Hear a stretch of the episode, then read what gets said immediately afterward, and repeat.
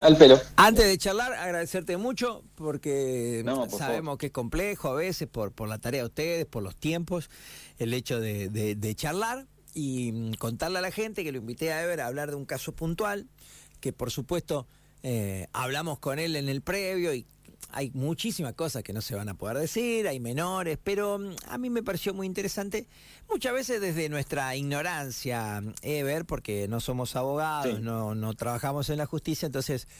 Y hay cuestiones que llaman más la atención eh, a la sociedad en general. Le cuento muy cortito a la gente, tiene que ver con un caso en el que Ever intervino como juez y eh, terminó, no sé si decirle detención cuando van a lo que es el ex pesa, ahora vos me vas a decir la terminología correcta, es un joven que eh, bien, venía cometiendo ilícitos en la ciudad de, de General Pico, uno detrás de otro, había motivado la queja y el reclamo de la policía, muchas veces en privado porque ellos no pueden hacerlo públicamente y la preocupación era que esto terminara peor.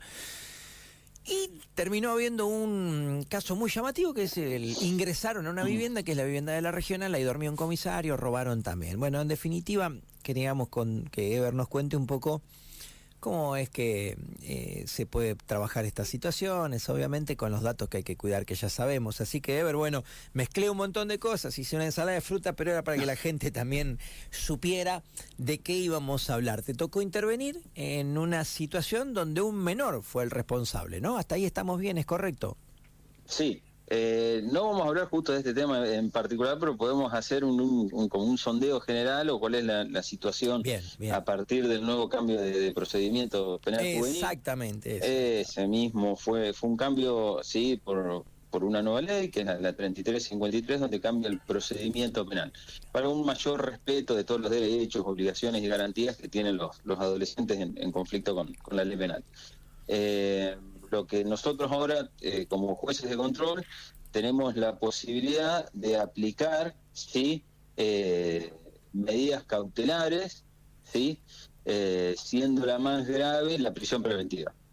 La prisión preventiva, sí, esta nueva ley la fija por el plazo de un mes con extensión, sí, de otro plazo igual hasta hasta 90 días.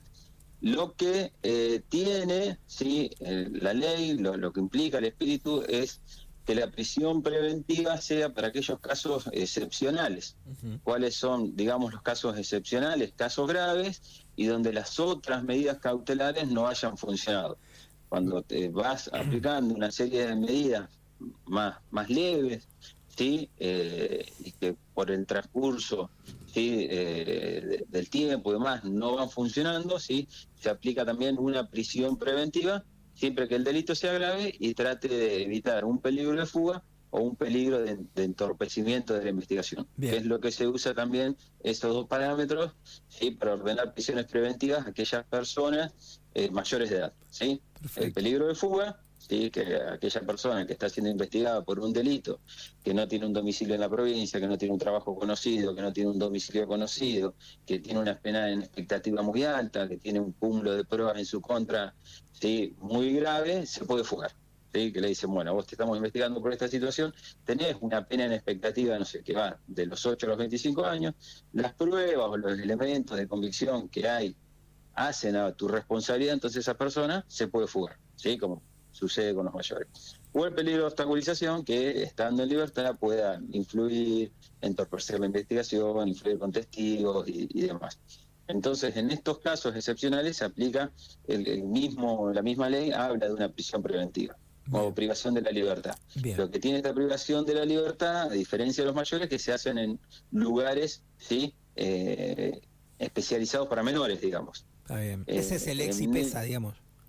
Exactamente, ahora se llama dispositivos para adolescentes que están institucionalizados por orden judicial. Es el ex y PESA. ¿Y eso, Ever, son celdas también o no? La forma de detención es No, otra. no, no, no, no es Ah, otra la, la- la forma de detención. Bien. No, no, no, es otra con, con trabajadores terapéuticos y que, que van trabajando, si hay alguna problemática también en especial, pero no, no, no, no son celdas para, para nada. Bien, perfecto. Ever, ¿y esto te da herramientas, no a vos, a la justicia en general y a la sociedad, ¿por qué no? Cuando un menor ya mm, no es un chico que se equivocó una, dos veces o que está con cierta conflictividad y bueno, y hay que ayudarlo de otra forma, recién vos era muy claro diciendo, bueno, cuando otras medidas no dieron el resultado esperado.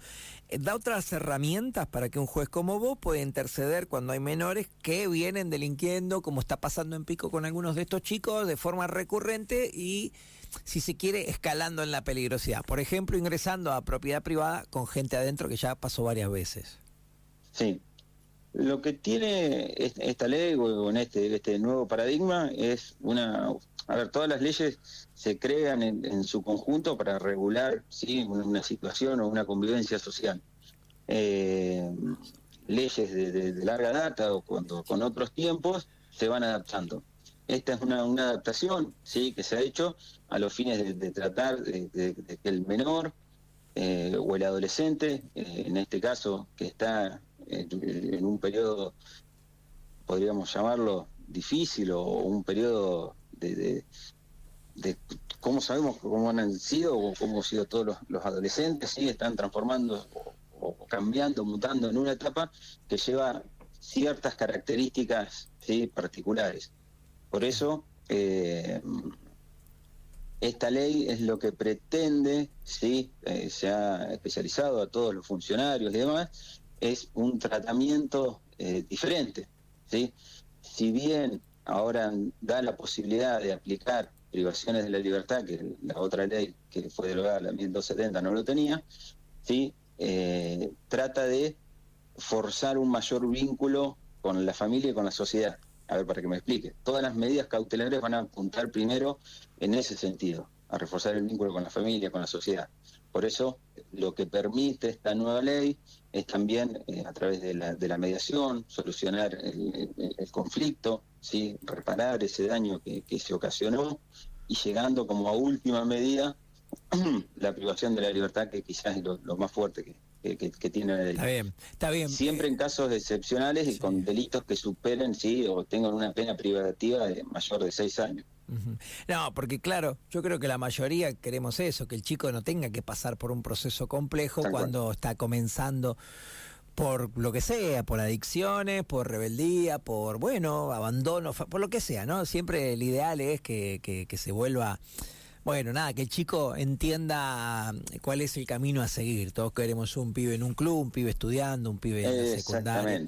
Pero es interesante tener otra herramienta para casos como estos, donde se pone en peligro a, la sociedad. Y corregime, Ever, si yo no entiendo, porque de hecho no entiendo y, e ignoro mucho de esto. Esto antes no, no era fácil. Yo me acuerdo que eh, si tenían 16, 17 años, por ahí había un homicidio, pero generalmente, si no, no había un proceso de este tipo como el que acaba de ocurrir con este menor. No, exactamente, no, había un procedimiento de este tipo. Eh, el procedimiento lo llevaba adelante el juzgado de familia y el menor. Claro. Ahora se pasó toda la órbita, ¿sí? De, menores eh, imputables para que lo trabaje la justicia para mayores, ¿sí? con, jueces de control especializados, fiscales y defensores especializados, eh, que quizás en algún momento se, se van a, lograr o, especializar mucho más el fuero, ¿sí? Eh, donde vamos a trabajar 16 y 17 años, ¿sí?